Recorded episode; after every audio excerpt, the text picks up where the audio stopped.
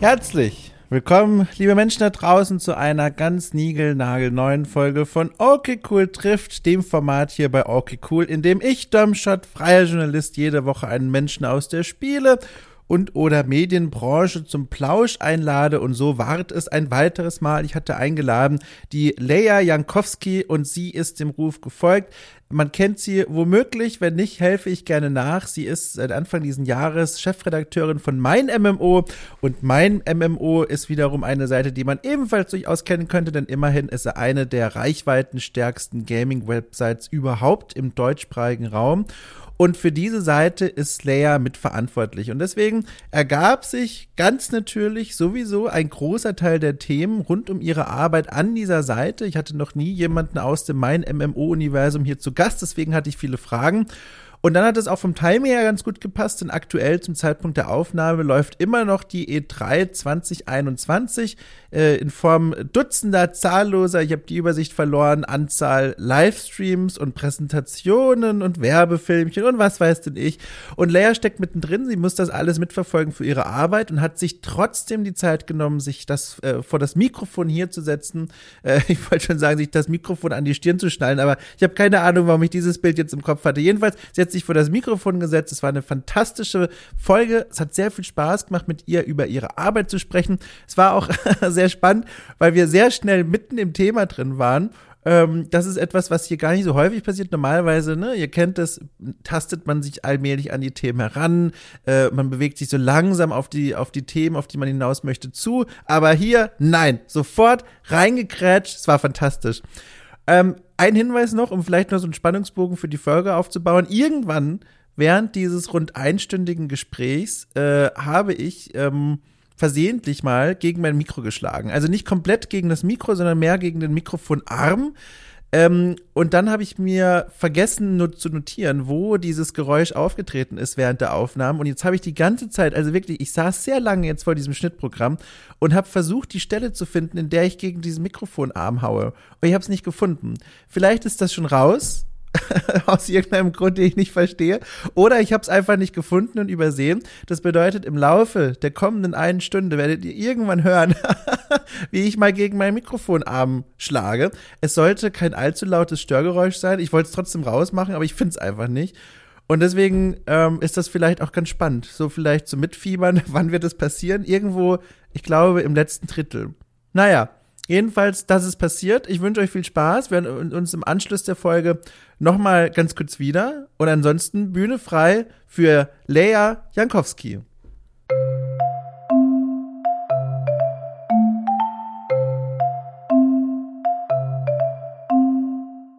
Das hat mich tatsächlich auch ähm, äh, freudig überrascht, dass du jetzt in den Ausläufern der E3 Zeit für sowas hier findest. Äh, ist, ist heute, ist irgendwie bei dir heute ein, ein freier Tag oder schiebst du das jetzt einfach noch so mitten rein? Nö, das schiebe ich jetzt einfach noch mitten rein. Also gestern noch die Microsoft PK geguckt, war relativ lange wach, seit heute Morgen wieder mit dabei, aber keine Ahnung, wenn so diese, diese Events in der Form sind, habe ich eh Hummeln im Hintern, sag ich mal. Ja. Und dann kann ich eher, dann, dann kann ich eh nicht so richtig zur Ruhe kommen und dann mache ich dann sowas wie einen Podcast dann auch ganz gerne mit zwischendurch. das Adrenalin peitscht einen durch, ne? Das kenne ich ja, nämlich auch so. noch. Ja. Wie, also wie, wenn wie ich jetzt halt rumliegen ja. würde, dann, dann würde ich mich eh nicht wohlfühlen. wie, wie viele Stunden Schlaf hast du denn so jetzt gekriegt in der letzten Nacht jetzt, wenn du sagst, du warst lange wach und heute schon wieder unterwegs?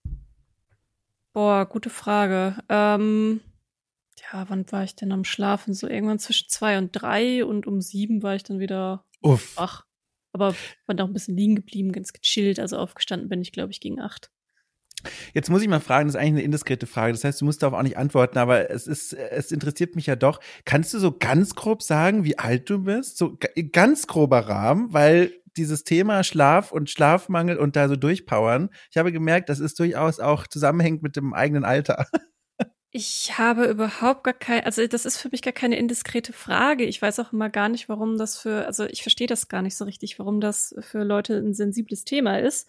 Äh, also ich bin jetzt 31 ähm, und ja, also das, also mit dem Durchpowern an sich habe ich keine Probleme. Also bin aber auch eher so ein Nachteulenmensch. Ja, sehr gut. Weil, also ich, ich, ich denke eben auch immer, das Alter, das ist was, das ist jetzt nichts, wo man sagen sollte, oh, darf ich das fragen? Aber dann denke ich mir, vor allem in so einer Gesprächssituation, lieber einmal vorsichtig nachgefragt, als gar nicht vorsichtig nachgefragt oder so.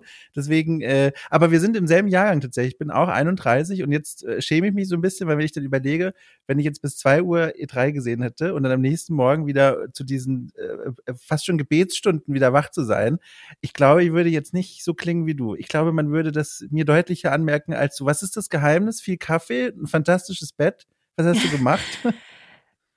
das ist kann ich so, glaube ich, auch gar nicht richtig beantworten. Es ist einfach so. Also ich habe noch nie wirklich Probleme damit gehabt, dann auch spät abends, nachts oder so zu arbeiten und dann ich arbeite halt einfach gern. Ich mag meinen Job gerne und das treibt mich dann auch einfach aus dem Bett. Ich versuche auch, aber auch darauf vor allem zu achten, dass ich hydriert bleibe, also viel Wasser trinke. Mhm.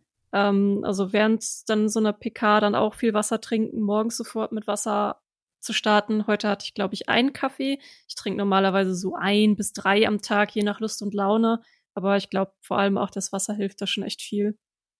Was ist denn dieser Gedanke, wenn du dann früh im Bett liegst? Nehmen wir jetzt mal heute Morgen diesen Morgen und dann der Wecker klingelt und dann was, was ist dieser Gedanke, der durch den Kopf schießt, wo du sagst, boah, das ist jetzt die Motivation? Oder ist es einfach nur das Wissen, die, die E3 in dem Fall dreht sich weiter, da passieren Dinge da draußen und du willst das gerne alles mitbekommen? Ja, also meine Motivation ist auf jeden Fall erstmal zu gucken, wie läuft's gerade auf der Webseite. Also mhm. was, was macht mein MMO? Wie sieht da der Traffic aus? Das ist dann so das Erste, was ich dann morgens gucke. Wo sind gerade die Leute drauf? Ähm, welche Artikel interessieren die besonders? Ich schaue natürlich auch, was sonst passiert ist. Gab es vielleicht irgendwelche Interviews noch? Gab es sonst noch neues Material? Das ist ja normalerweise bei uns. Wir sind ja in Deutschland und äh, Amerika ist halt immer ein bisschen schneller als wir. Und das heißt, in der Nacht passiert dann in der Regel auch noch irgendwas, was für die dann natürlich äh, tagsüber ist, wo sie dann vielleicht, wie gesagt, Interviews veröffentlicht haben, irgendwelche Videos veröffentlicht haben. Das checke ich dann halt einmal schnell ab. Ist da irgendwas gewesen, was interessant für uns ist? Und ja, guck dann halt auch Social Media, was ist auf Twitter, was ist auf Reddit los gewesen, worüber reden die Leute überhaupt. Das macht mich dann einfach sehr neugierig und fuchsig. Und dann, wenn ich irgendwas gesehen habe, bin ich dann in der Regel auch schon total motiviert, dann, naja, ich sag mal, Themen aufzuschreiben und zu sagen, ja, das brauchen wir dringend heute, das brauchen wir heute, das interessiert die Leute. Heute habe ich dann auch, ähm, keine Ahnung, direkt morgens ein paar Themen verteilt, habe mich dann selber eine schnelle kleine Kolumne gesetzt, äh, jetzt zur Microsoft PK, weil ich die ziemlich ja, ziemlich äh, gut fand. Also da haben sie echt ganz schön geliefert. Und ja, das treibt mich dann so morgens an. Und dann ist dann auch einfach der Tatendrang da und dann springe ich aus dem Bett. Ich finde das so fantastisch, weil ich habe bisher ja in, alleine hier in dieser in dieser Reihe bei Okay aber auch so schon mit Kolleginnen und Kollegen und Freundinnen und Freundinnen gesprochen und die ähm, der, der allgemeine Tonus, der Querschnitt war immer, ach, ich, ich kann nicht mehr Google Analytics sehen, ich, ich kann nicht mehr. Und das Wichtigste ist, nach Feierabend, pack den Scheiß weg, ich will es nicht mehr sehen, ich will die Zahlen nicht mehr öffnen. Und jetzt spreche ich mit dir und ich sehe vor meinem geistigen Auge, wie du um sieben Uhr morgens nach vier, fünf Stunden Schlaf äh, voller Freude auf diese Zahlen guckst und dir denkst, ach, guck mal, damit können wir arbeiten. Das ist ja schon ein fantastischer Kontrast. Ja, das Spannende ist natürlich einfach, man muss ja auch verstehen, was hinter den Zahlen steckt. Und das, was die Zahlen verraten, ist ja einfach, wofür interessieren sich die Leute da draußen? Und was, was sind die Geschichten, die sie auch interessiert haben? Welche Titel haben gut funktioniert? Welche Themen funktionieren? Was sind die Spiele, die sie cool finden gerade? Ähm, das ist ja auch nicht nur Google Analytics, da zählen dann ja auch die, die Google Trends mit dazu, dass man auch so einmal einen Rundumschlag hat. Ich weiß, äh, es gibt auch manchmal so ein bisschen diesen Tenor, ja, SEO, das ist ja alles ganz böse, äh, böse also Search Engine Optimization. Und ähm, man muss aber eben auch verstehen, dass dahinter steckt, dass eben Google auch immer die besten Antworten haben möchte und dahingehend den Algorithmus auch immer weiter verbessert. Jetzt aktuell ist zum Beispiel ähm, bei Google auch ein ganz großes Ding, dass sie Seiten und Artikel bevorzugen, die besonders viel Vertrauen und Expertise ausstrahlen. Ähm, sprich, was jetzt Google zum Beispiel bevorzugt ist, dass du ganz genau auflistest, woher kommt eigentlich die Expertise, wie wurde zum Beispiel für einen Spieletest eigentlich recherchiert oder für irgendwie ein anderes Produkt. Und das mhm. finde ich wahnsinnig spannend, was dahinter steckt. Und klar, wenn ich dann bei mir so die Google Analytics aufmache und gucke, was ist auf der Seite, dann denkt, dann muss ich ja selber gar nicht mehr richtig ähm, ähm, dann das, das Tool, das denkt ja auch ein Stückchen dann für mich mit. Äh, ich sehe also, okay, diese drei Themen kamen bei uns in der Community offensichtlich super gut an, weil ich kann ja auch sehen, was wurde direkt von der Hauptseite aus angesteuert, was wird wirklich von Google aus angesteuert wo können wir neue Leute für uns auch begeistern, also auch über, über Google reinbekommen und ähm, ja, entsprechend da vielleicht nochmal Follow-ups machen oder so. Äh, ja, von der Microsoft PKs zum Beispiel Redfall war dann ähm, eine Überraschung. Das war jetzt ähm, vorher noch als Leak aufgetaucht. Da haben halt alle hinter ein neues Elder, Elder Scrolls 6 dann vermutet. Kam da raus, ist so ein neuer Koop-Shooter. Kannte keiner vorher, neue IP. Ähm, erinnert so ein ganz klein bisschen an Borderlands mit so einer Crew und viel Humor, die Vampire jagen, so ein bisschen auch 80er, 90er Horrorfilm, mhm. äh, total verrückt mit eigenen Skills und natürlich auch eigenen Waffen. Ähm, muss man sich den Trailer eher anschauen, kann, sieht dann besser wahrscheinlich, also dann kann man sich mehr was drunter vorstellen, als wenn ich jetzt hier davon groß rede. Dann haben wir gesehen, okay, ja, heute da war ein großes Interesse zu dem Spiel. Das könnte sehr gut zu uns passen. Unsere Community steht drauf. Ja, dann machen wir doch mal mehr dazu. Und das ist dann, was ich cool an den Daten finde. Das heißt, du empfindest das auch nicht äh, wie eine, wie ein Druck, wie ein Zepter der Community, die dir quasi frühmorgens schon sagen, hier und da wollen wir gerne mehr davon, sondern äh, so wie du das beschreibst, das klingt ja wirklich eher so, als würde man dir da Wegweise aufstellen für deine Arbeit. Ja, also ich habe nicht den Eindruck, dass äh, wir jetzt auch diktiert sind von den Zahlen, weil letztendlich machen wir ja auch die Sachen, die wir selber cool finden. Mhm. Da muss man dann einfach eine ganz gute Waage finden. So klar, man muss auch auf die Zahlen schauen und gucken, was die Leute wirklich interessiert, weil so bekommen wir letztendlich auch Leute zu uns auf die Seite und sehen eben auch, wie gesagt, was, was unsere Kerncommunity wirklich cool findet. Aber wir haben ja selber auch eine Meinung. Also ich sag mal, ich habe jetzt zum Beispiel dann heute eine äh, Kolumne geschrieben, ähm, dass es jetzt auf der Microsoft PK die endlich das gab, was der Xbox die ganze Zeit gefehlt hat, große Exklusivspiele das haben mir jetzt nicht die Zahlen diktiert. Klar kann ich sehen, ja, die Microsoft PK kam gut an, wurde viel geteilt, großer Trend auf Twitter. Mhm. Ähm, aber das ist halt was, was ich aus dem, aus dem Bauch heraus, aus dem Herzen heraus einfach mal runterschreiben wollte, so was meine eigenen Eindrücke zu der PK waren. Und das haben mir jetzt auch nicht irgendwelche Zahlen gesagt, tu das. Nee, das, das habe ich heute gesagt zu mir selbst so, ach, das äh, schwebt mir gerade im Kopf rum, also tue ich das jetzt und dann ist gut. Und so machen es andere auch äh, bei uns im Team, dass äh, wenn sie zu irgendwas ein ganz starkes Gefühl haben, dann schaut man, wie kann man das zu einer interessanten Story machen, wie kann man das gut verpacken, wie können, wie, wie können wir die Leute da dann auch, also wie, wie kann man da ein schönes Storytelling draus machen und dann schreibt man das halt auch. Also das ist immer, man braucht doch diese Mischung, weil man muss die Leute auch immer irgendwie überraschen können. Das, dafür kommen sie auch auf die Webseiten, um da irgendwas zu sehen, was sie nicht erwarten und wodurch sie dann unterhalten sind. Mhm.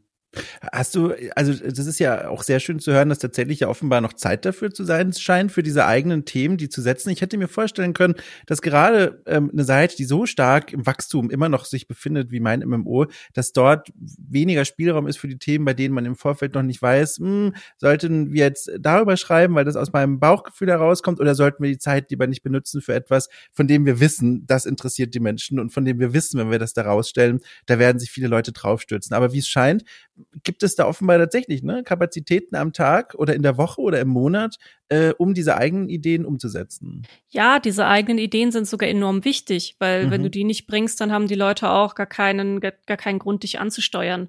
Also ich sag mal, ist ja so wie bei der Podcast auch. Du hast eben auch ein, eine Einzigartigkeit, indem du einfach einzigartige Gäste holst, äh, schaust, was für Themen dann auch spannend sind, die entsprechend mit den Gästen aufbereitest. Und das versuchen wir bei uns natürlich auch zu gucken, was können wir denn bieten, was kein anderer bietet. Und da gehören natürlich die eigenen Ideen im ganz großen Umfang mit dazu. Und ist dann auch manchmal einfach auch eine Sache von Zeitmanagement. Also die Sachen, die dann auch zum Beispiel bei Google stark gesucht werden, klar, die muss man dann auch mal vorziehen und sagen, okay, ähm, diese eine News ist jetzt super wichtig, weil wir sehen einfach bei den Trends die großen Ausschläge. Äh, wir sehen, dass da auf YouTube äh, Trailer zu sehr hoch angeklickt werden, dass das da, da kriegen wir jetzt gerade die Masse mit auf die Seite. Aber dann so zum Nachmittag hin vielleicht, wenn es dann ein bisschen ruhiger geworden ist, dann kann man auch mal sagen, okay, jetzt ist Zeit für die Kolumne. Ähm, jetzt äh, haben wir schon so das Wichtigste abgedeckt, was, was wir morgens abdecken mussten, auch von den wichtigsten Trendbegriffen her. Und dann kann man sich am Nachmittag dann auch mal so seine zwei, drei, vier Stunden hinsetzen und eine eigene Idee umsetzen. Und gerade die eigenen Ideen, die sind dann auch wichtig. Also ja, das, das vielleicht dann auch noch mal so ein bisschen aus dem Nähkästchen. Wir merken auch immer wieder, wir haben jetzt zum Beispiel in der jetzigen E3 haben wir auch so ein bisschen Fehler dann auch manchmal gemacht, wo wir dann einfach nur ähm, in den ersten PKs äh, so quasi die Was-News gebracht haben, einfach mhm. ganz schnell, so nach Motto, ja, dann ist der Release angekündigt und ähm, neues Gameplay gezeigt. In der Theorie würde man jetzt sagen, okay, das muss ja funktionieren, weil sowas wie Re Release-Datum und wie Gameplay, das trendet ja. Aber es funktioniert nicht, wenn es noch fünf, sechs, sieben, acht, neun andere machen, die vielleicht auch zu einem bestimmten Spiel schon mehr Autorität als man selber aufgebaut hat. Die meisten Erfolge feiert man dann eben auch mit eigenen Ansätzen, wenn man schon eine gute Story sieht, wenn man schon selber eigene Einordnungen bringt. Also deswegen haben wir dann auch sofort gesagt, nee, den, den Kurs brauchen wir nicht weiterfahren, das ist dumm. Wir müssen eigentlich schon viel früher auch so ein bisschen nach dem amerikanischen Vorbild, äh, wie eine PC Gamer macht das zum Beispiel sehr, sehr, sehr gut, pcgamer.com direkt schon mit Einordnung, die sagen, was ist jetzt eigentlich besonders hier an diesem Trailer mhm. und so. Und das, das, dafür muss dann halt auch der kühle Kopf in so einer Situation bleiben, dass man sofort das Besondere, sage ich mal, auch mal ausstellen kann. Sag mal, wie, wie hast du das eigentlich alles gelernt? Das sind doch alles Dinge und Verantwortlichkeiten, die muss man doch eigentlich auch erstmal sich draufpacken. Und so wie du das erzählst, ich meine, du bist jetzt schon eine kleine Weile Chefredakteurin dort und arbeitest ja eher sogar noch eine längere Weile. Aber wie, wie, wie sah dieser Lernprozess aus? War das alles, seit du dort bist, ähm, Learning by Doing oder, oder, oder wie hast du dir all das drauf geschafft? Sehr viel Learning by Doing. Also, mhm. ähm, also Chefredakteurin bin ich ja jetzt auch noch nicht ganz so lange. Das mhm. ist jetzt seit Februar, Februar 2021. Jetzt sind wir im Juni. Ähm, das ist noch ein bisschen, ein bisschen frischer ja, muss ich vielleicht ein bisschen was zu meinem Weg erzählen. Ich bin eigentlich eine totale Quereinsteigerin in diesem ganzen Job. Ich wusste vorher, ich hatte vorher gar keine Ahnung, was SEO ist. Ich hatte keine Ahnung, wie Webseiten funktionieren. Ich hatte keine Ahnung, wie moderner Webjournalismus funktioniert. Ich habe halt einfach nur konsumiert, ähm, wie wahrscheinlich die meisten so da draußen. Und äh, war damals noch in meinem Studium, habe ähm, in Holland Marketing studiert und es ging so langsam aufs Ende zu. Ich hatte mehr Zeit und wollte einfach einen Nebenjob haben.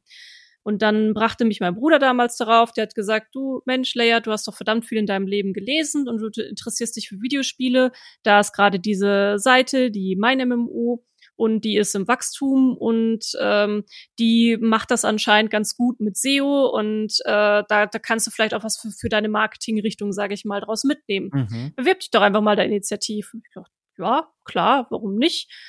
Also habe mir da auch nicht groß was bei gedacht, auch keine großen Zukunftspläne oder so. Ich habe halt einfach gedacht, ja, irgendwie sowas wie SEO noch mal lernen und in irgendeinem Gebiet Videospiele, wo ich selber sehr passioniert drin bin, das ist cool.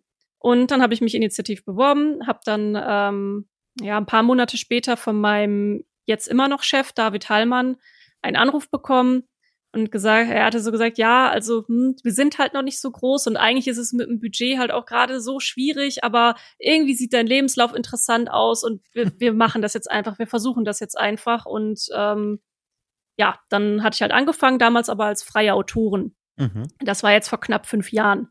Ähm, und als äh, freie Autorin habe ich dann ungefähr zwei Jahre gearbeitet und gerade in dieser Zeit als freie Autorin extrem viel Wissenslücken nachgeholt, also aufgeholt, habe da auch viel Unterstützung bekommen von meinem äh, jetzigen Chef, dem David. Der hat sich dann teilweise auch einfach, weil ich auch einfach das Interesse hatte, ähm, hat der sich dann auch manchmal einfach die Zeit genommen, äh, zwei Stunden oder so mit mir zu telefonieren, äh, mir zu zeigen, wie jetzt genau die Analytics funktionieren, äh, mir viel über zu erklären, wie halt auch moderner Webjournalismus funktioniert.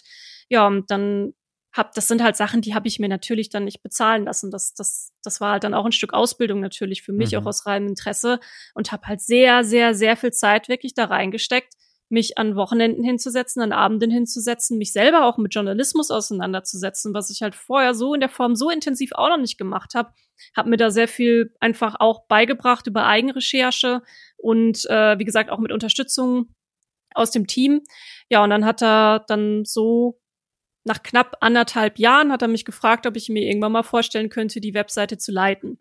Weil er ist dann in der Firma, wir gehören ja zum Webedia-Kosmos, mhm. wo auch die GameStar mit zugehört oder die GamePro. Er ist da dann auch, sag ich mal, weiter aufgestiegen und konnte die Seite so nicht mehr leiten. Also auch wenn er der Gründer ist, ähm, ähm, von der MyMMO ging das nicht mehr und hat er gesagt, ob ich mir wie gesagt vorstellen könnte. Und dann so ein bisschen hin und her gezögert, weil dafür musste ich ja auch von Holland nach Deutschland ziehen, also quasi mein ganzes soziales Umfeld. Da hatte ich schon bis dahin fast zehn Jahre gelebt, hinter mich lassen und äh, wow. äh, nach München ist also auch äh, nicht gerade um die Ecke und hab's dann aber gemacht, weil ich gedacht habe, ja Mensch, so eine Gelegenheit, die bekommst du nicht so schnell. Bin dann damals nach den zwei Jahren als Brandmanagerin eingestiegen. Mhm. Äh, Brandmanagerin hieß dann, ich war schon Teil der Chefredaktion, war aber noch nicht Chefredakteurin und in der Zeit habe ich mir dann noch mal ziemlich viel äh, beigebracht, was eben auch ähm, ja Projektmanagement angeht, was auch äh, Teamführung angeht. Ähm, das, das sind halt Skills, die habe ich so in der Form eigentlich vorher überhaupt nicht gehabt und lernen sie auch immer noch. Also ich mache bei Gott auch immer noch nicht vieles nicht perfekt, ganz sicher nicht. Und habe da auch ein Team, das äh, da natürlich auch eine entsprechende Geduld mit mir hat, weil es ist mein erstes Team, äh, das ich so in der Form hab und ähm, das, das, das wissen sie auch und äh, wir unterstützen uns da auch gegenseitig in den, in den Lernprozessen und da gibt's natürlich auch immer wieder Stolpersteine. Ähm, ganz klar, für mich ein ganz großes Problem zum Beispiel immer noch mein eigenes Zeitmanagement und das sind Sachen, die ich ja dann auch meinem eigenen Team eigentlich beibringen muss, wie sie denn ihr Zeitmanagement besser machen können. Aber das motiviert mich natürlich, mich da dann auch weiter fortzubilden und als Beispiel voranzugehen und zu sagen, ja, so löst du dein Problem mit Zeitmanagement, guck, so hat's auch für mich geklappt oder das könnte für dich ein Weg sein oder ich habe hier noch irgendwelche Tools rausgesucht, die für dich funktionieren könnten. Und so ist das halt sehr, sehr, sehr viel Learning by Doing. Und ich müsste tatsächlich auch lügen, wenn ich nicht sagen würde, da steckt nicht auch sehr viel von, von privater Zeit außerhalb der Arbeitszeit drin, die mhm. ich einfach persönlich in Weiterbildung gesteckt habe, weil anders wäre es nicht gegangen in der kurzen Zeit. Ich finde das sehr spannend, dass du von dieser Ecke des Marketings äh, gekommen bist und dann ja auch als Brandmanager dann dort dich da weiterentwickelt hat erstmal. Und dann hast du so am Rande gesagt, du hast dich dann eine Weile auch mit, mit Journalismus auseinandergesetzt und dich da reingearbeitet. Ähm, bevor ich meine eigentliche Frage stelle, würde mich mal interessieren, wie siehst du dich denn eigentlich heute? Also siehst du dich denn selbst als Journalistin oder wie, wie würdest du dich so einordnen in diese, in diese Wortwelten? Ja, ich sehe mich schon als Produktjournalist, äh, Journalistin. Ja. Ich bin, das ist ja Gaming-Journalismus ist ja Produktjournalismus wie ein, wie ein Automagazin, Auto-Webseite oder eine Vogue, die sich um Mode und Lifestyle dreht, sind wir haben, ja, sind wir Produktjournalisten für Videospiele und so sehe ich mich auch. Ich denke, dass da auch einiges im Wandel ist, auch was die Wahrnehmung von Journalisten und äh, journalistischem Arbeiten angeht, weil wir haben ja mittlerweile eben auch den Begriff des Influencers mhm. und da sind die Grenzen dann teilweise auch ein bisschen fließend. Sagen wir, du hast zum Beispiel eine YouTuberin wie MyLab, natürlich MyLab ist eine, auch ein etwas größeres als jetzt nur ähm, die Person selber, die man da da sieht, die Mai, aber sie ist halt trotzdem auch Wissenschaftsjournalistin, gleichzeitig Influencerin. Ähm, Jan Böhmermann könnte man halt auch hinterfragen, ist er jetzt Influencer, ist er Journalist, was ist das eigentlich? Und ich glaube, so diese Grenzen, die verschwimmen halt immer mehr. Ich meine, ich gebe mir auch irgendwo so semi-Mühe, meine eigenen Social-Media-Profile aufzubauen, weil ich denke, dass das eben auch der Webseite zugutekommt, wenn man da dann auch mal so äh, ein bisschen mhm. was von seinen, von seinen Artikeln von der Webseite, dem Team und so teilen kann. Das ist natürlich praktisch und äh, da habe ich auch einfach Interesse dran. Ähm, deswegen so, ja, ich sehe mich selber schon als Produktjournalistin, ähm, aber bin halt auch fasziniert von dem, was, was denn, also ich finde es halt auch schwer zu sagen, was ist Journalismus heute teilweise. Das, mhm. da, da beschäftige ich mich dann auch privat viel mit. Diese ganze andere Seite des, der Art und Weise, wie man sich mit Spielen auseinandersetzen kann, also das, auf dieser Ebene des Kulturjournalismus, sage ich mal, was man ja häufig um, umschrieben hört und sieht als äh, Journalismus auf der Metaebene, ist das was, was dich reizt? Oder wie, wie guckst du auf diese Sachen, die so ein bisschen weggehen vom Produkt und mehr hin zu dem, was in dem Produkt drin steckt?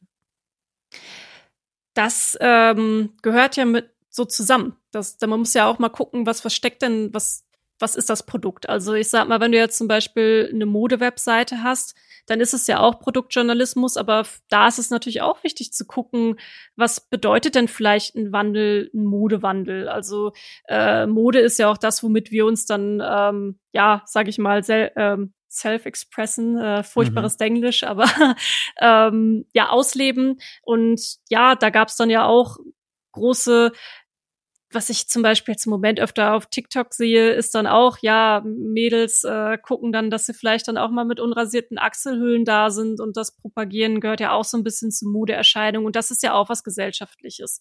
Und das ist bei Videospielen nicht anders. Also Videospiele sind auch immer mehr in den, in den Mainstream gerückt. Sie sind mittlerweile Mainstream, auch wenn das einige Hardcore-Gamer und Gamerinnen nicht so richtig wahrhaben wollen. Manchmal, wenn man sich mit ihnen unterhält, so äh, äh, mögen das nicht so gerne, dass die Bubble dann auch ein bisschen breiter geworden ist und äh, ja, dass eben Handyspiele da sind, dass äh, Fortnite äh, da ist und äh, so ein bisschen, ja, dass das, das ganze Spielen in, in Mainstream rückt. Macht aber dann eben auch den, die Türe offen für eben auch äh, Kulturjournalismus in dem Sinne bei Videospielen, weil es steckt natürlich auch noch viel mehr dahinter als einfach nur ein Produkt.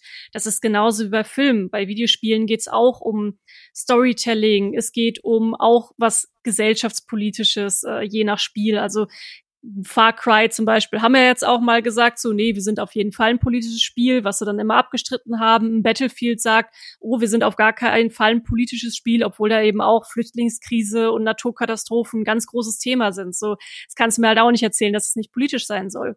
Ähm, es geht auch um Community Building, also gerade in unserem Bereich, mein MMO, wir beschäftigen uns ja sehr viel vor allem mit Multiplayer-Spielen, mit den, äh, mit dem äh, mit dem Netzwerk, äh, Netzwerken zwischen Unterschied, zwischen sich, zwischen unterschiedlichen Spielern und Spielerinnen. Also wenn du ein Multiplayer-Spiel spielst, dann bist du im Prinzip schon fast auch auf deiner eigenen Social-Media-Plattform. Mhm. Also Kinder, die erste Social-Media-Plattform für Kinder sind Videospiele. So Roblox ist das erste, womit sie in, in Berührung kommen mit Internet und Videospielen. Ähm, ja, das, das ist halt es ist ein verdammt breites Feld, will ich damit sagen. Also klar, ein Produkt ist immer mehr als das, was als das reine Produkt. Ja, ich hatte nämlich nochmal so nachgefragt, weil ich finde nämlich schon, dass gerade in der, in der Welt der, der digitalen Spiele da diese Worte sehr aufgeladen sind. Denn ich stimme dir vollkommen zu, dass im Produkt natürlich äh, im Grunde erstmal mehr steckt als einfach nur das Produkt selbst. Aber ähm, meine Erfahrung sagt mir schon, wenn ich mit, mit Menschen aus dieser Branche spreche und sie sagen, ähm, dass sie sich als Produktjournalisten und Journalistinnen verstehen, dann schwingt da ganz oft auch direkt implizit so ein Schwerpunkt mit, den sie setzen, nämlich zum Beispiel Spiele auf ihre, auf ihre Bedienbarkeit genauer anzuschauen, auf ihre technischen Eigenschaften und weniger auf zum Beispiel die Frage, was für Stereotypen zeigt denn zum Beispiel dieses Bild? Oder wie geht äh, dieses Spiel? Oder wie geht dieses Spiel mit verschiedenen äh, Geschichtsbildern um? Und das meine ich. Und das ist bei mir dann dieser explizite Kulturjournalismus und diese Trennung, die muss es eigentlich gar nicht geben, aber ich glaube, die ist so ein bisschen mitgewachsen, weil es diese zwei sehr stark spürbaren Ströme mittlerweile doch gibt. Und deswegen hatte mich mal interessiert, weil deine Arbeit, wie du ja selber sagst, die dreht sich ja vor allem, ohne das jetzt irgendwie werten zu sagen, aber einfach nur vom Schwerpunkt her, vor allem um diesen Produktjournalismus aus meiner Perspektive. Deswegen hat mich mal super interessiert, ob du denn da auch so drauf guckst und dann sagst du, ach, guck mal, äh, ich weiß nicht, bin jetzt in diesem Genre nicht so drin, aber dieses MMO, hat einen, weiß ich nicht, äh, hat eine Tendenz zum Fettshaming, äh, da habe ich mal Augen drauf oder so. Also da wollte ich, da interessiert mich, ob du auch da quasi so ein Interesse dran hast an diesen Themen oder ob du, was ja völlig in Ordnung ist, den Schwerpunkt eher bei anderen Dingen bei dieser, bei, bei der spielejournalistischen Berichterstattung setzt. Ah, ich habe da sogar ein sehr großes Interesse dran, auch mhm. persönlich, so dass, was macht das Medium mit einem? Also, das ist ja. auch, was mich bei, bei Film, ich bin auch ein sehr großer Fan von Film, Serien, von Büchern, eigentlich alles, was Geschichten erzählt. Und äh, da ist für mich dann auch einfach im Fokus, was möchte mir die Geschichte erzählen und was macht sie mit mir. Und da haben ja Videospiele dann diesen riesigen Vorteil, dass sie so interaktiv sind, dass man sich so tief involviert auch fühlen kann, weil man da komplett reingesogen wird und ich denke, das eine muss das andere ja nicht ausschließen. Mhm. Also es kommt ja auch auf das Spiel selber an und auch auf den, auf den Spielertypen. Also wenn ich jetzt zum Beispiel ein atmosphärisches Indie-Game spiele, was ich ja auch wirklich liebe, was total nichts mit meinem MMO zu tun hat, so atmosphärische Indie-Games ist nicht so unser Ding, weil oft nicht so Multiplayer-tauglich und äh, ja, muss man halt auch natürlich sagen, zum, sehr zum Leidwesen der Liebhaber klickt es tatsächlich auch nie ganz so gut, ist mhm. also nicht mhm. so wirtschaftlich über atmosphärische Indie-Games zu berichten. Aber ich liebe sie. Und mhm. sie machen viel mit mir und da gucke ich natürlich da drauf, ähm, ja, wenn dann das Gameplay vielleicht mal ein bisschen ruckelig ist oder so, das ist, das ist mir dann auch Wumpe. Also das, dann, dann gucke ich eher, wie fühlt es sich an, was macht es in meinem Bauch? Denke ich noch lange darüber nach? Ähm, wie, wie sind die Farben? Wie ist die Musik? Wie, äh, ja, kann, kann ich dieses Spiel irgendwie förmlich riechen? Das sind Sachen, die mhm. interessieren mich auch. Und es interessiert mich natürlich auch, ähm, weil jetzt zum Beispiel letztens auch eine riesige, ähm, riesige News auch bei uns um ähm, Horizon Zero Dawn. Äh, Dawn, mm, das neue, Forbidden, Forbidden of Forbidden West heißt es, glaube ich, oder? Ich glaube auch, ja, äh, genau. Ja, ja ich, ich habe jetzt den ganz genauen, äh, äh matschiges E3 hier, Entschuldigung, äh, habe den ganz genauen Titel jetzt nicht im Das können im die Kopf. Leute recherchieren, das, das kriegen die jetzt mal ausnahmsweise hin. Genau, das kriegt ihr da draußen hin, den zweiten Teil von Horizon Zero einmal nachzugoogeln, falls es euch interessiert. Aber da gab es ja dann auch auf Twitter eine mhm. große mhm. Empörung, was Twitter nun mal besonders gut kann, ist sich empören, ähm, auch zu äh, der Figur Aloy, also die Hauptfigur. Mhm. Und da war eben das Ding, dass äh, da dann äh, eine gewisse Bubble gesagt hat, Mensch, die sieht ja gar nicht toll und nicht weiblich aus, weil äh, die trägt keine fünf Tonnen Make-up und ähm, sieht irgendwie auch ein bisschen grimmig aus und was soll denn das? ist doch doof, sowas will ich nicht in meinen Spielen. Gab es natürlich eine andere, eine Gegenbewegung, die gesagt hat, ähm, das ist totaler Quatsch. Diese Frau beruht auf einer Schauspielerin namens Hannah Huckstra und äh, natürlich ist das eine eine Frau und äh, nur weil die jetzt nicht aussieht wie ein Püppchen, äh, heißt es nicht, sie passt halt in, in die Umgebung Umgebung, in die Welt. Und das sind eben Themen, die erreichen dann auch Menschen außerhalb von der Gaming-Bubble. Und das ist auch das, was ich dann meinte mit gesellschaftskritisch und mhm. äh, wird auch viel gelesen, interessiert die Leute. Es gibt dann auch da, ja, fällt auch so ein bisschen unter das Thema Gamergate, auch einfach Leute, die dann sagen so, ach, gebt mir doch mit diesen scheiß Diskussionen davon, das will ich doch alles gar nicht wissen. Und Spiel ist für mich pur Eskapismus und mhm. davon sehe ich und lese ich ja schon genug in den normalen Nachrichten kann ich auch verstehen. Ich kann diesen Standpunkt verstehen, mhm. wenn Leute sagen, ich will damit nicht auch noch in meinen Spielen irgendwie konfrontiert werden. Ähm, aber das, das ist letztendlich auch, was das Medium irgendwo auch erwachsen gemacht hat. Mhm. Und all das habe ich jetzt gefragt, weil das alles ziemlich weit geführt, aber ich muss noch mal dahin zurückgehen, warum ich das eigentlich alles gefragt habe, wie du dich denn selber einordnest und dein Berufsbild. Denn wie gesagt, du hast das vorhin, also wirklich vorhin am Rande ja so gesagt, dass du während deiner deiner Zeit, äh, also deiner Einarbeitungszeit, sage ich mal, deiner ersten Zeit bei mein MMO, dann dich mit dieser Journalismus-Sache auseinandergesetzt hast. Und da wollte ich mal fragen, wie sah das dann aus? Also hast du dann, weil ich habe ja gar keine Ahnung, auch wie deine Sozialisierung so aussieht. Also hast du dann Spielemagazine in die Hand genommen und gesagt, so jetzt gucke ich mir mal an, was machen die denn da? Oder war das sowieso schon längst Teil deines Alltags und du hast keine Ahnung, amerikanische, englischsprachige Webseiten und Blogs gelesen. Also was bedeutet das, wenn du gesagt hast, ähm, du hast dich in dieser Zeit dann mal stärker mit diesem Journalismus-Thema auseinandergesetzt? Naja, das bedeutet vor allem, ähm, ich habe tatsächlich, weil ich so lange in Holland gelebt habe, habe ich den kompletten deutschen Spielejournalismus aus den Ach. Augen verloren. Also sowas wie äh, das Gamester-Heft, das kenne ich natürlich, kann ich natürlich auch. Also das haben mhm. wir auch bei uns äh, auf dem auf dem Kaffeetisch, sage ich mal, liegen gehabt. Und, auf dem äh, Kaffeetisch. wo, wo auch sonst, ne? Also ja. dem, ich wollte jetzt nicht so unhöflich sein und auf dem Klo sagen, aber auch da hat es bestimmt gelegen. ähm, aber gut, ähm, ich habe dann dementsprechend viele amerikanische Seiten mhm. gelesen. Mhm. Ich habe mich viel auf Reddit auch rumgetrieben, ähm, also da auch entsprechende Gaming-Foren, allgemein Gaming-Foren äh, zu den Spielen, die mich interessiert haben. Ich muss aber ganz ehrlich sagen, ich bin so blauäugig in diesen in diese freie Autorenstelle gelaufen, weil mir war zu dem Zeitpunkt, muss ich ganz ehrlich sagen, mir war nicht bewusst, dass ich mich auf Journalismus so richtig einlasse, weil mhm. es war halt für mich, ich beschäftige mich mit meinem Hobby, cool, ich schreibe über Computerspiele. Ja, und irgendwann kam mir dann so das Bewusstsein, vor allem, wo der Job dann auch, sage ich, immer weiter gewachsen ist und ich auch mehr über die Hintergründe erfahren habe und mich einfach insgesamt mehr damit auseinandergesetzt habe, habe ich gedacht, verdammt, du machst hier journalistische Arbeit.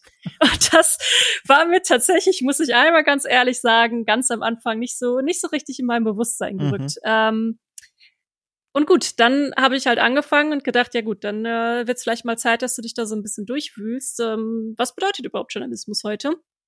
Und äh, wie, wie, wie, wie empfindest du überhaupt Journalismus? Das heißt, ja, ich habe mich sehr viel durch unterschiedliche Zeitschriften gewühlt, durch unterschiedliche Webseiten gewühlt, habe aber auch einfach den Begriff Journalismus noch mal näher erforscht, habe einfach geschaut, was für Arten von Journalismus gibt es eigentlich, wie wird heute Journalismus definiert, eben auch was ich vorhin schon angekratzt habe, genauso wie mit Influencern. Auch das mhm. finde ich mhm. ein sehr spannendes Thema. Also wo fängt eigentlich das Influencer-Marketing an, wo ist Influencer-Journalismus, ähm, wo sind da die Grenzen? Ähm, das das finde ich auch un unglaublich spannend, einfach ist natürlich auch über Social Media hat ja auch kann ja jeder Reichweite aufbauen und kann sich entscheiden, mit so einer Reichweite eben auch journalistisch irgendwie zu arbeiten, wie es eben, das ist für mich eben so ein Paradebeispiel MyLab. Ne? Das ist halt ein, ein sehr wissenschaftsjournalistischer Channel, den sie da halt aufgebaut haben. Mhm. Und das ist einfach das, was mich dann erstmal auch ein bisschen erschlagen hatte. Ähm, und was ich dann aber auch, ich sag mal, was ich dann in meiner Rolle als Brandmanagerin auch sehr stark gefördert habe, ist halt zu gucken, auch mein MMO zu prüfen auf, wie journalistisch sind wir eigentlich, wie korrekt arbeiten wir, ähm, wie sauber sind wir mit unseren Quellenangaben und äh, wie vertrauenswürdig sind wir überhaupt. Und das ist dann auch das, was einfach nur über das reine Keyword-Stuffing im SEO hinausgeht, ist aber auch das, was Google tatsächlich mag. Also so dieses ganz alte SEO von ich habe ein Keyword und bringe das häufig einfach in einem Text ein und dann passt das schon, dann kriege ich meine Rankings. Das stimmt ja alles gar nicht mehr so. Also auch Google hat sich da extrem weiterentwickelt, was die Algorithmen angeht, was halt gefördert wird und was nicht. Und ähm, sowas wie billiger Clickbait wird mittlerweile auch viel stärker abgestraft von Google. Ähm, eben nicht sauber mit Quellen umgehen, nicht sauber aufzuschlüsseln, wo die Expertise überhaupt herkommt. Äh, das, das sind alles Sachen, die versteht der Algorithmus auch mittlerweile ganz gut, ähm, ob da sauber gearbeitet wird oder nicht. Also so schlau ist die Maschine mittlerweile. Mhm. Und äh, das sind dann eben Sachen, die ich in den zwei Jahren als Brandmanagerin, weil da hat es auch eben sehr viel mit Qualitätsmanagement zu tun, ähm, geschaut habe. Und kann ich halt auch ganz ehrlich sagen, so, nee, wir haben in der Vergangenheit nicht unbedingt immer zu 1000 Prozent journalistisch gearbeitet. Ähm, und mussten da auch ein bisschen was verbessern und uns auch als Team weiterbilden, äh, was, was wir eigentlich wollen. Und das hört auch nie auf. Das hört auch wirklich nie auf, weil irgendwie besser geht's ja immer, ne? Also, mhm. das, das ist dann so das, wo ich mich dann, ja, weitergebildet hatte. Und jetzt hast du mittlerweile, hast du ja beschrieben, die, die, die, du führst ein kleines Team an. Wie schwer ist das für dich, diese Rolle aufzufüllen? Du hast ja schon gesagt, so ein paar Dinge muss man immer dazulernen. Das ist aber auch klar. Ich meine, selbst wenn man ein absoluter People-Mensch ist, muss man erstmal lernen, wie man mit so einem Team umgeht und wie man das, wie man das betreut und wie man das fördert. Wie schwer oder leicht fällt dir das? Bist du so ein, so ein People-Mensch, der sich da reinstellt in ein Meeting und sagt, so Leute, äh, gute Laune und wir machen gleichzeitig noch total produktive Dinge? Oder war das wirklich eine Rolle, an die du dich erstmal rantasten musstest? Hm, ja, was heißt People-Mensch? Also ich bin da eigentlich ein sehr introvertierter Mensch, kann mhm. aber ganz gut mit den unterschiedlichsten Menschen umgehen. Ähm, da, das, das ist jetzt nicht unbedingt ein Problem, dass ich jetzt Schwierigkeiten habe, mich auf die unterschiedlichsten Köpfe einzulassen.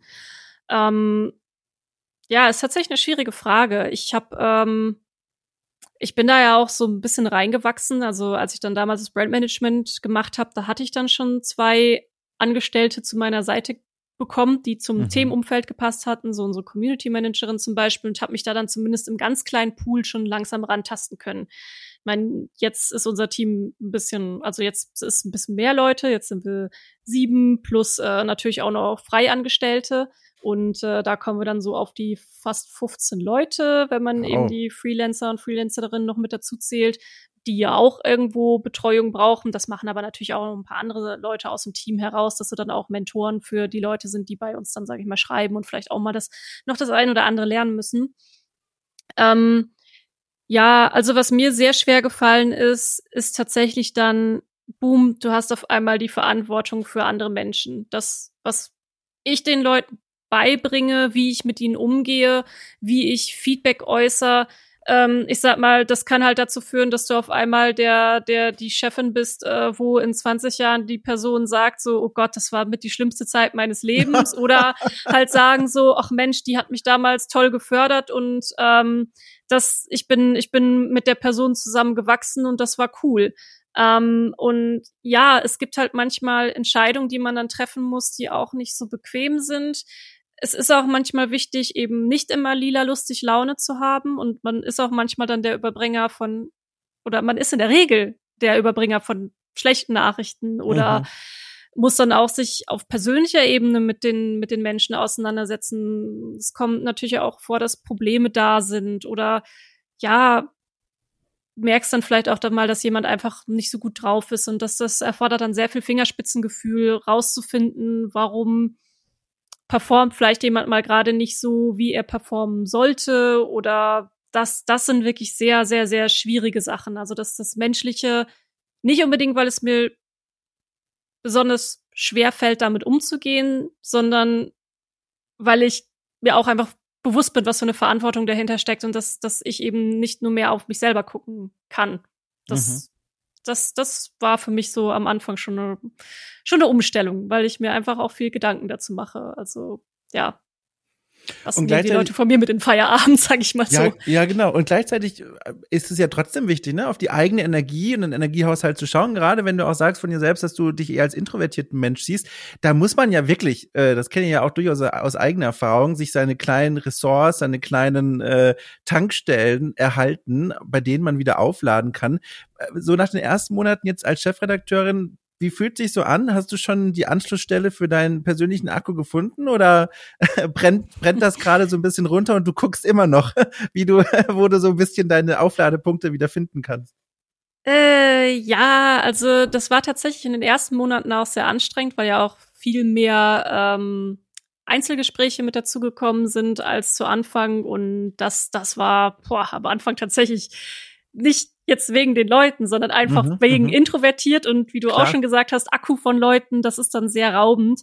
Ähm, und auch da war es dann, also da bin ich auch wie schon am Anfang gesagt, auch jetzt immer noch mit beschäftigt, sehr viel im Zeitmanagement noch verbessern und lernen für mich so, äh, wo nehme ich mir dann vielleicht auch mal eine Ruhephase, äh, wie kann ich meinen Tag gestalten und das Team morgens auch ein bisschen ansteuern und äh, die Starthilfe geben, dass ich mir dann persönlich vielleicht mittags auch mal ein bisschen die Ruhe nehmen kann, selber ein paar Artikel zu lesen, mich mit unseren Daten zu beschäftigen, äh, selber eine kleine Kolumne zu schreiben.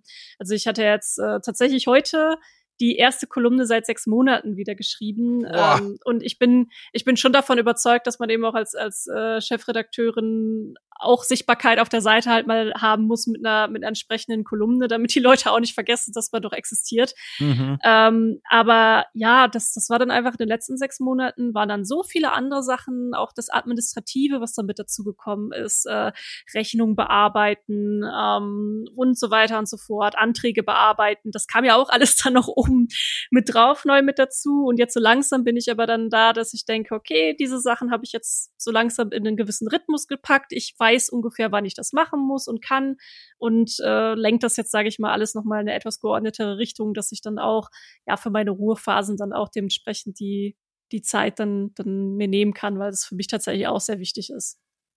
Und dann brauchst du ja auch noch die Zeit, großes Wort, um die ganzen Spiele auch zu spielen, oder? Also nicht die ganzen, aber zumindest, äh, ich meine, mein MMO hat ja traditionell, sage ich mal, allein schon wegen des Namens, den Schwerpunkt auf den MMOs. Mittlerweile gibt's, hast du ja auch schon beschrieben, viel, viel mehr andere Themen. Das ist quasi eher so ein Kernbereich, aber drumherum findet noch eine ganze Menge anderer Kram statt auf der Seite. Wie schaffst du es denn in der Zeit, dich da noch in diese Themen reinzufuchsen? Weil alleine so ein MMO, also es erscheint mir als Außenstehender Beobachter unmöglich mir vorzustellen, wie du irgendwie bei all dieser Arbeit noch bei irgendeinem MMO halbwegs den Kopf im Spiel haben kannst. Ja, hier kommt jetzt natürlich der ganz große Vorteil darin, dann, ähm, ich sag mal, die Chefin zu sein. Ah. Mein größter Job ist natürlich, ein Netzwerk von Experten und Expertinnen zu haben und die zu stützen, ihre Expertise ja. bei uns auf die Seite zu bekommen. Ich habe natürlich auch meine Expertise. Es gibt Spiele, die spiele ich sehr viel und sehr gerne und äh, kann da natürlich auch sicher mal doch äh, eine tiefer greifende Analyse zu schreiben, verstehe auch das Gameplay und so weiter und so fort. Aber ähm, ich kann jetzt natürlich nicht irgendwie äh, zehn MMOs parallel spielen und noch einen Shooter dazu spielen und so, aber so funktioniert unsere Seite auch gar nicht. Also mhm. wir mein MMO ist ja tatsächlich genau darin spezialisiert, sich diese Experten und Expertinnen zu holen, die sehr tief in Spielen drin sind, äh, ein bis zwei Spiele sehr fokussiert spielen und da dann auch wirklich das bis aufs Blut auswendig kennen, mhm. darüber berichten können und auch langfristig. Also meine MMO ist damals gegründet worden mit dem Gedanken, dass es eben eine Seite mit Fokus auf eben so diesen klassischen MMORPGs hat, wie in World of Warcraft, wie ein The Elder Scrolls Online. Aber irgendwann war halt klar, da liegt nicht ganz die Zukunft. Ähm, namentlich vor allem auch als in Destiny damals groß wurde, 2014 und auch MMOs. Das hat ja eben auch MMO-Mechaniken mit Raids und äh, allem, was dazugehört, äh, auf Konsolen äh, zu etablieren.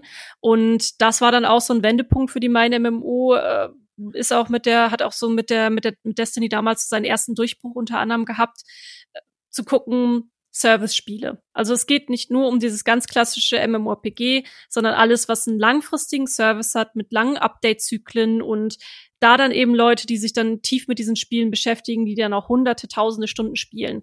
Und das bekomme ich natürlich in der Form jetzt nicht für x Spiele hin. Tut aber keiner bei uns auf der Seite, weil eben alle so ihre, ihr ganz spezielles Feld haben. Unser MMORPG-Experte Alexander Leitsch, der spielt schon seit Ewigkeiten MMORPGs, der kann sich auch dementsprechend, hat die Erfahrung, kann relativ schnell ins Endgame auch von einem MMORPG kommen. Ist jetzt bei mir in der Form nicht der Fall, dass ich da so schnell durchrushen kann, aber muss ich auch gar nicht. Und in meiner jetzigen Position schon sowieso gar nicht mehr. Das heißt, ich hüpfe sehr viel durch unterschiedliche Spiele. Gerade die allerinteressantesten, die größten für uns, die spannendsten, die gucke ich mir natürlich an. Also mhm. äh, ich gucke mir die dann in der Regel so für ein paar Wochen sehr intensiv an. Dann habe ich sie auch im, im Grundzug verstanden. Äh, ich weiß, warum das Spiel gut oder schlecht ankommt. Ich kenne die Mechaniken ungefähr, ich kenne die Atmosphäre und dann weiß ich auch genug für meine Arbeit, sage ich mal. Und äh, klar, wenn ich dann mal total auf einem Spiel hängen bleibe, ja, dann kann ich dann natürlich auch mal einen Expertenartikel zu schreiben. Aber ich schreibe ja jetzt in dem Sinne keine Guides mehr oder ja, super krass tiefe Serviceartikel oder so. Das, das, dafür haben wir letztendlich dann auch ganz viele tolle Autoren oder Autorinnen, die das dann halt machen. Und ja, mein Job ist dann halt eher, sie dabei zu stützen. Was gefällt dir besser? Die Sachen spielen, Expertin werden und darüber schreiben oder die Menschen zu stützen?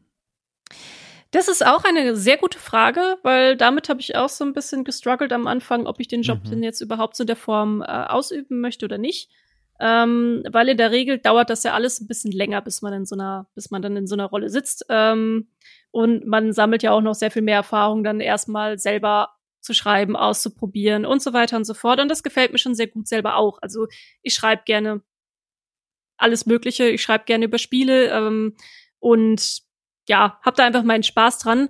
Und das ist mir dann schon schwer gefallen, dann zu akzeptieren, dass das dann insgesamt ein bisschen mhm. runterfährt.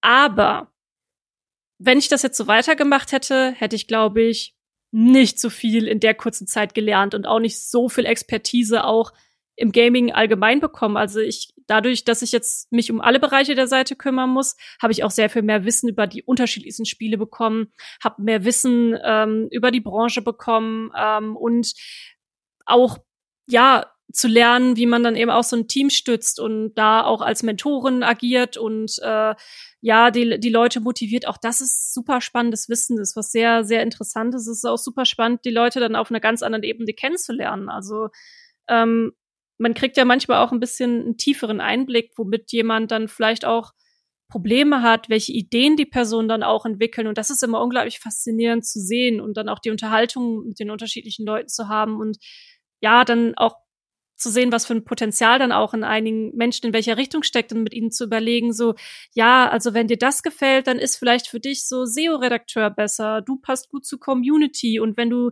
daran total keinen Spaß hast, dann solltest du vielleicht diese Richtung gar nicht gehen und das dann so langsam rauszumeißeln bei den, bei den unterschiedlichen Menschen, das ist halt auch super faszinierend und macht schon Spaß.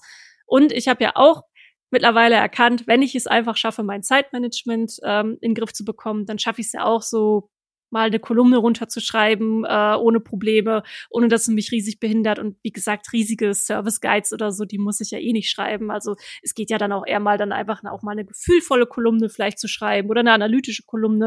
Und das kriegt man schon alles irgendwie hin, wenn man eben mit diesem Wort Zeit, also wenn man das halt irgendwie unter Kontrolle bekommt. Aber das ist in diesem Job auch wirklich nicht ganz leicht, muss man also auch jetzt, mal so sagen.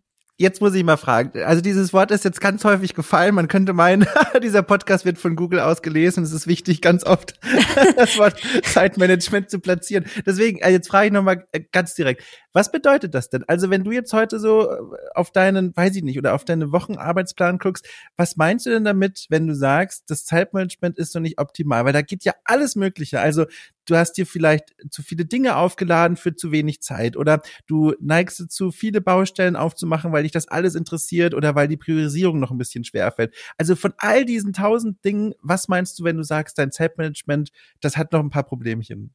Alles davon, was du genannt hast. oh nee, es ist tatsächlich, nein, es ist tatsächlich eine Kombination davon. Also mir macht das schon sehr viel Spaß, mich in unterschiedliche Bereiche einzuarbeiten. Und ich bin mhm. auch ein Mensch, der lernt am besten, wenn er selber einmal Hand angelegt hat. Das heißt, auch wenn es irgendwie neue Methoden oder so auf der Webseite auszuprobieren gilt, dann mache ich das auch einfach mal ganz gerne selber, weil ich dann auch verstehe, ja, was vielleicht auch problematisch für jemand anders sein kann. So, ähm, das ist zum Beispiel was, das musste ich lernen, ein bisschen zurückzufahren und sowas dann auch eher mal einen Auftrag zu geben und zu sagen, hey, mhm.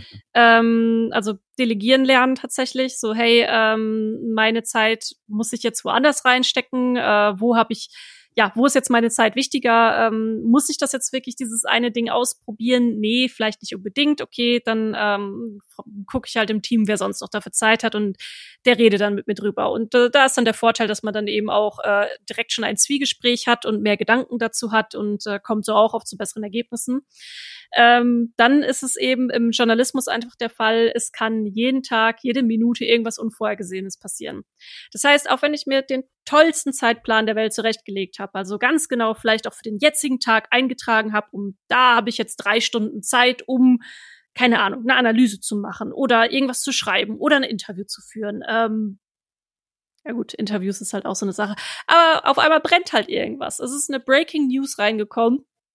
Und äh, ja, da ist dann auf einmal meine Aufmerksamkeit drauf, weil ich schauen muss, hey, äh, was ist das für eine News? Äh, wie wichtig ist die für uns? Brauchen wir da, äh, was, was, was genau brauchen wir da jetzt für Berichterstattung? Ist ein Follow-up wichtig? Was ist sonst noch drumrum los?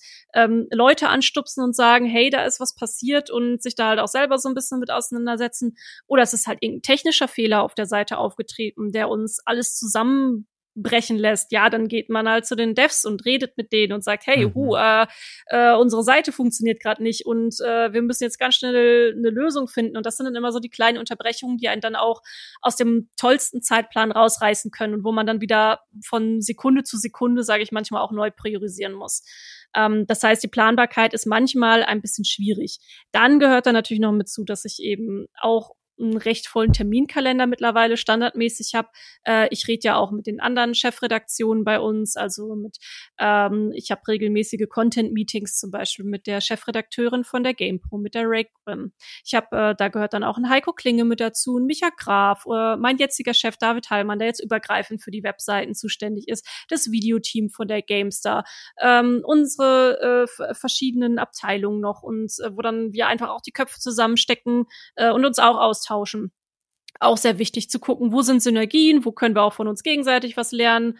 Das, das, das ist halt, das sind auch so Fixtermine, ähm, die ich auch auf gar keinen Fall missen wollen würde, weil die einfach super spannend immer sind. Und äh, genauso haben wir dann die Redaktionskonferenzen und äh, ja, das ist, das, das ist halt, weil es einfach so vielseitig ist. Und bei mir, wenn man, wenn man eben im Management-Jargon bleibt, dann ist es ja auch irgendwo im Mittelmanagement, wo du als äh, Chefredakteur oder Chefredakteurin steckst. Ähm, das heißt, über dir sind ja auch noch mal ein paar Leute, die vielleicht was von dir wollen und an dir ziehen. Neben dir stehen ein paar Leute, die was äh, von dir wollen und an dir ziehen. Und unter dir jetzt nur im metaphorischen Sinne. Ich ordne Menschen jetzt nicht so ein, äh, dass sie irgendwie über oder unter mir stehen. Also bitte jetzt nicht falsch verstehen. Äh, für mich ist schon alles eine Linie, aber nur damit man es halt bildlich besser versteht. Es wird halt von allen Seiten gezogen und dann ist es eben manchmal sehr schwierig zu entscheiden, was ist jetzt ganz wichtig, wo ich mich jetzt drum kümmern muss, was kann ich vielleicht wegdelegieren, äh, was kann ich vielleicht zu einem späteren Termin verplanen. Und das muss man tatsächlich erst erst lernen. Also das ja, bleibt auch wahrscheinlich in Zukunft nicht einfach, vor allem eben, wie gesagt, im Journalismus, wo immer irgendwas Verrücktes passieren kann, dass einem dann komplett auf einmal aus dem, aus dem Alltag reißt. Aber das macht den Job irgendwie auch immer cool und interessant. Hast du denn das Gefühl, dass du das Gleiche auch noch in fünf Jahren sagen wirst oder so? Also, dass nach fünf Jahren Zerren und Reißen von allen Seiten, dass du dann immer noch sagst, ja, ist schon cool. Also, ich darf hier machen, was ich möchte und, und das macht auch Spaß. Oder kannst du dir schon vorstellen, irgendwann ist mal ein Ende der Fahnenstange erreicht, weil das, was du ja beschreibst, ist ja wirklich eine, also du, du füllst ja nicht nur eine wichtige Position aus, du trägst Verantwortung, du musst, du bist ein ganz zentrales Stellrad in diesem mein MMO äh, Mechanismus und auch den Seiten drumrum. Hast du das Gefühl, das ist so ein Job, bei dem man automatisch mal sagt, boah, cool und toll und wunderbar, aber es reicht jetzt auch irgendwann? Ja, aber gilt das nicht so ein bisschen für jeden Job?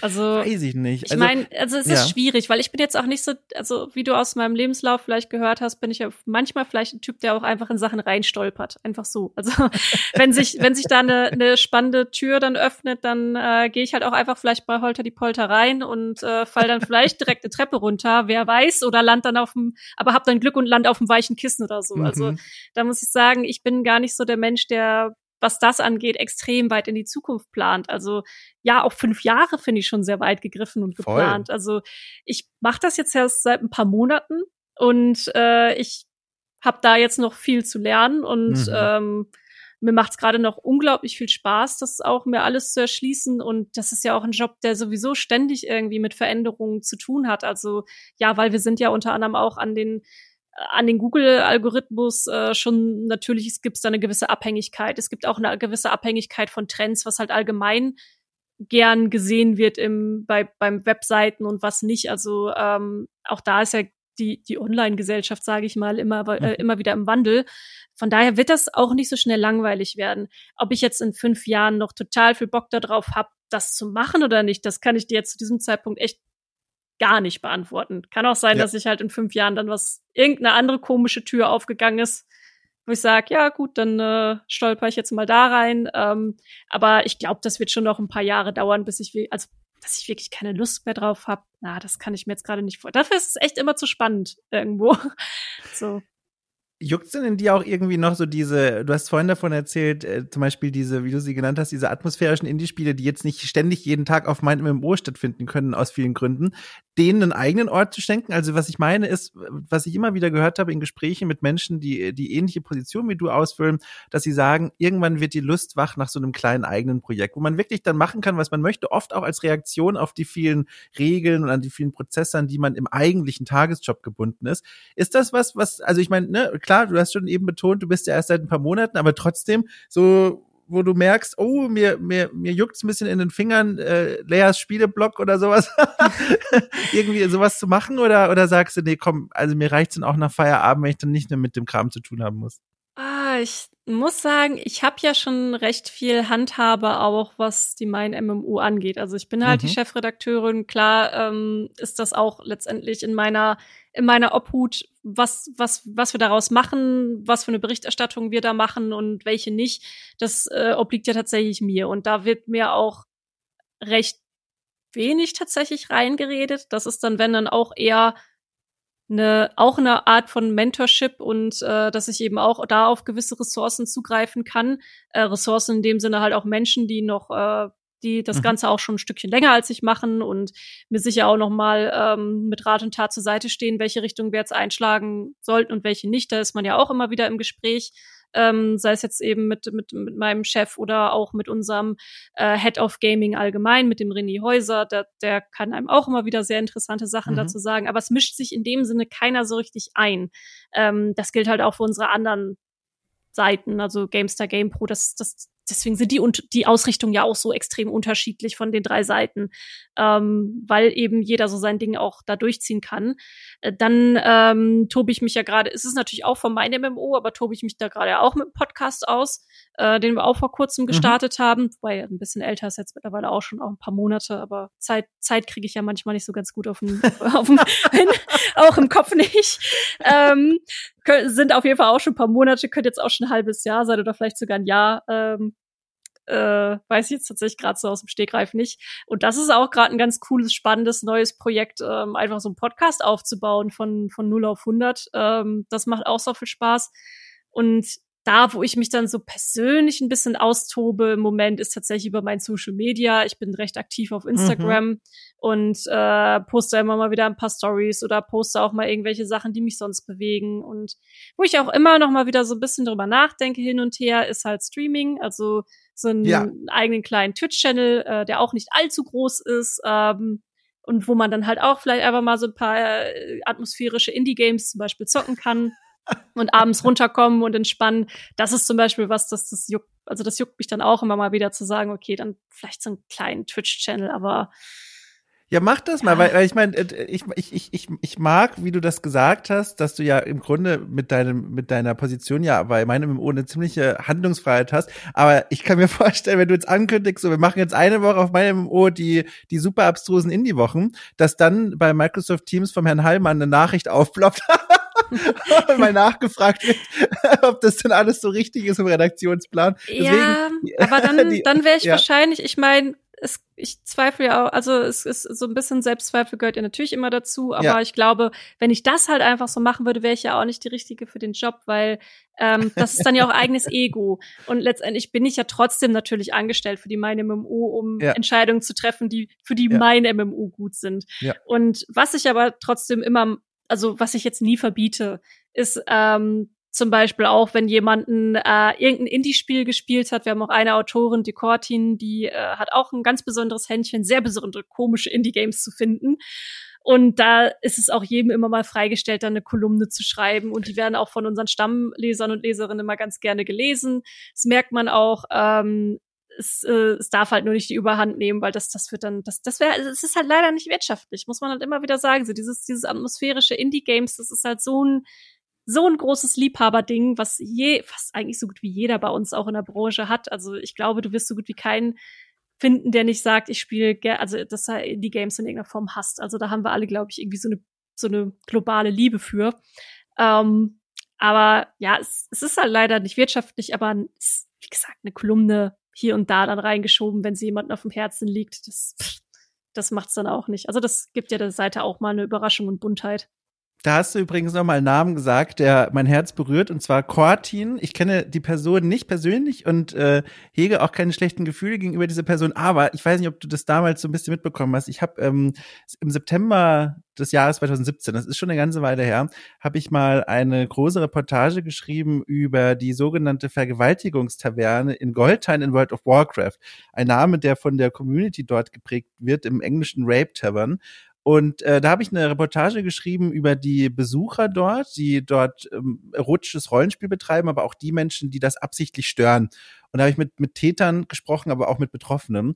Und einen langen, langen Artikel geschrieben, äh, der bei Weiß damals erschienen ist, bei Motherboard vielmehr, und äh, der auch übersetzt wurde in ein paar, in ein paar Länder. Und da, und da hat äh, Cortin eine flammende ein flammendes Plädoyer äh, für WoW und gegen meinen Artikel geschrieben auf mein MMO, in dem ja, sie sich so ein bisschen po mhm. polemisch ausgelassen hat über meine Recherchen. Aber das, das, also ich muss darüber jetzt schmunzeln, weil das ist jetzt so schön, dass zum Ende unseres Gesprächs nochmal dieser Name auftaucht. Also falls Cortin äh, zuhört, Grüße gehen raus. Ich habe den damals gelesen. das klingt auch ganz nach ihr, ähm, ja. aber man muss halt auch sagen, sie ist halt auch, ähm, ja, klar, äh, sie ist halt auch starke Rollenspielerin. Also sie macht Rollenspiel Rollenspiel sehr, sehr, sehr intensiv in, in WoW und das schon seit Jahren und ist da auch dementsprechend tief drin. Und ja. aber das sind ja auch immer wieder coole Dynamiken einfach. Das heißt ja jetzt auch nicht, dass dann die Meinungen oder Kolumnen oder Recherchen von jemand anderem abgewertet sind. Aber nein, nein, ich mag das ja auch immer, wenn man so Counter-Meinungen dann halt auch mal einfach hat. Das gibt ja dann auch einfach ein, gibt dem, also sonst würde ja. der ganze Job ja irgendwie auch keinen Spaß machen, wenn halt alle das Gleiche denken und sagen würden, oder? Ganz genau und vor allem, also das war auch, ich hab's nochmal extra betont, das war jetzt auch gar nicht gemeint hier mit Cortin, dich finde ich doof, sondern das war ja wirklich eine ganz ausführliche, lange Replik und vor allem, das finde ich eben auch so spannend, weil da sie nochmal so ein paar Fragen gestellt hat, ohne jetzt zu tief in dieses Thema jetzt nochmal eintauchen zu wollen, aber wo man dann durchaus diskutieren kann, wo werden denn jetzt hier wirklich Grenzen überschritten und das war wirklich, das war spannend zu lesen. Äh, das war auch, glaube ich, die von all den Texten, die ich dazu gesehen habe in Reaktionen, glaube ich, der ausführlichste zu dem Thema. Es war sehr spannend. Also wie gesagt, Grüße gehen raus, äh, aber, aber nicht doofe, sondern, sondern Liebe. Liebe Grüße. Okay, ich, ich werde es auf jeden Fall ausrichten, dass du in Erinnerung geblieben bist. oh Gott, oh Gott. Ja, ja, also äh, ich glaube, wir sind auch tatsächlich äh, am Ende unseres Gesprächs angekommen. Ich konnte dich mal alles fragen, weil sie mich schon die ganze Zeit gefragt habe, wenn ich so deine Arbeit verfolge und deinen Social Media Auftritt. Vor allem freue ich mich jetzt zum Ende hin, äh, noch erfahren zu haben, dass du so ein bisschen mit der, mit der Überlegung spielst, eine kleine kleine Twitch-Ecke aufzumachen. Das fände ich ganz toll. Das fände ich wirklich schön. Ja, dann habe ich vielleicht schon einen Follower gewonnen. ja, ja, und vor allem noch weniger Freizeit jetzt schon wieder. Also ich Aber kann mir kaum vorstellen, wie du jetzt noch Freizeit in deinem Leben hast. Ich weiß es nicht. Ich weiß nicht, wie du es machst. Ach, das geht noch ganz gut. Also es, äh, das, das Ding ist, ähm, du hast ja so schön schon mal gesagt wie mit dem Akku. Ähm, also mhm. wenn der Akku dann dann wirklich auch mal leer ist, dann bin ich auch einfach mal äh, ein Wochenende, wo ich einfach nichts mache, ähm, mich weder irgendwie toll anziehe, sondern einfach Raum laufe wie ein Schlumpf, mir nicht mal die Haare kämme oder sonst irgendwas, vielleicht auch mal dann einen Tag das Zähneputzen sein lasse und äh, dann den ganzen Tag einfach nur auf der Couch rumhänge und Cartoons gucke oder ja, Comics so. lese oder was zocke und das ist natürlich auch ganz wichtig oder wandern gehe ich halt auch total gerne und das, das ja. ist auch man, das ist dann auch manchmal klug, nichts Elektronisches drumrum zu haben und einfach oh ja. eine, eine Draußenaktivität und das Handy dann auch schön in der Tasche lassen. Und das ist dann für mich auch immer, also das, das, das hat München ja auch, also beziehungsweise Bayern, sind ein paar sehr schöne Wanderplätze. Also das meine ja. auch ganz gerne. Es also kommt nicht mich, zu kurz. Mich, mich zieht es nicht dorthin, aber es ist schön zu hören, dass du da, das, also es klingt ja ganz gesund. Das klingt ja wirklich schön, als wären da, äh, wäre da alles gerade so halbwegs in Balance. Und wenn du jetzt das noch mit dem Zeitmanagement hinbekommst, dann, dann glaube ich, ist da ein glückliches Leben. Zumindest für die nächsten Monate vorprogrammiert. Hauptsache für die, oh, ja. Wobei, ich habe ja schon gesagt, so lange in die Zukunft gucke ich gar nicht. Also wenn die ja, nächsten eben. Monate passen, dann passt es auch für mich. Ganz genau. Deswegen habe ich auch direkt gesagt, die nächsten Monate und nicht das Leben, weil äh, nicht, dass du direkt wieder mir, mir reingrätscht, zu Recht. ja, also dann danke ich dir wirklich nochmal für die Stunde. Das war sehr spannend, mal hinter die Kulissen von meinem MMO schauen zu können. Äh, und ich wünsche einfach ne, dir alles Gute und für die Arbeit sowieso und dass das mit deiner Arbeit auch so weiter gut läuft. Und wer weiß, ne, vielleicht nehmen wir wirklich mal die fünf Jahre äh, uns als Zeithorizont und dann setzen wir uns wieder zusammen und gucken, äh, durch welche Tür du gestolpert bist. Ich fände das ja schon durchaus spannend. Ja, vielen Dank für die Einladung. Ja, dann bis 2026 ist es dann. Bis dahin. Tschüss.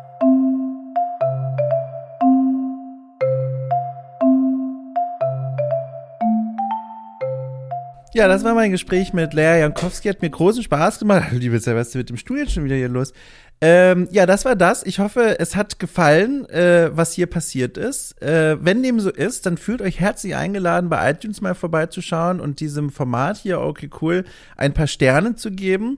Ansonsten äh, bin ich momentan ganz aufgeregt und nervös. Ich war letztens, äh, das muss ich noch kurz erzählen, einen Spaziergang machen mal wieder und habe erste konkrete Gedanken mal mit mir herumgeschoben und mir überlegt, wie wäre das denn eigentlich, mal eine Okay Cool Trifft-Folge im Freien zu machen, Menschen beim Spaziergang zu treffen, vielleicht hier, wo ich wohne, in der Nähe, durch, durch die jeweiligen Heimatkieze dieser Person oder durch die Wohnkieze und vielleicht mal ein paar Impressionen noch über das Gespräch hinaus einzusammeln. Das sind alles so Ideen, die ich gerade habe. Ähm, mal gucken. da sind so gerade Sachen, die ich so herumwerfe. Ich wollte das einfach mal teilen. Das ist überhaupt nichts Konkretes, aber etwas, was mir momentan im Kopf herumschießt. Ähm, aber äh, ich glaube, mit dem weiteren Wachstum von Okay Cool, wenn sich das hier weiter alles so toll entwickelt, äh, ich glaube, dann werde ich das irgendwann auch mal tatsächlich ausprobieren können. Das ist eine spannende Sache. Wer sich das mal angucken möchte, wie man diese Seite unterstützen kann, in der Folgenbeschreibung gibt es einen Link, äh, der führt euch zu Steady. Über Steady könnt ihr dieses Projekt hier finanziell unterstützen und bekommt nicht nur ein fantastisches Gefühl, das Richtige getan zu haben, sondern auch jeden Freitag äh, eine neue Folge eines der Bonusformate, die ich so produziere. Äh, ich hole manchmal Spieleklassiker nach und bespreche die mit Menschen. Ich habe ein Recherche- und Fragenformat mit Expertinnen und Experten zu ganz unterschiedlichen Themen. Guckt euch einfach mal an, da ist was Spannendes dabei und da werdet ihr auch auf jeden Fall mitbekommen, wenn ich denn irgendwann mal einen Spaziergang in der echten Welt mache und dabei Menschen interviewe. Jetzt wünsche ich euch erstmal eine tolle Woche. Wir hören uns bald wieder und ansonsten vielen Dank fürs Zuhören. Passt auf euch auf, wascht die Hände weiterhin. Tschüss.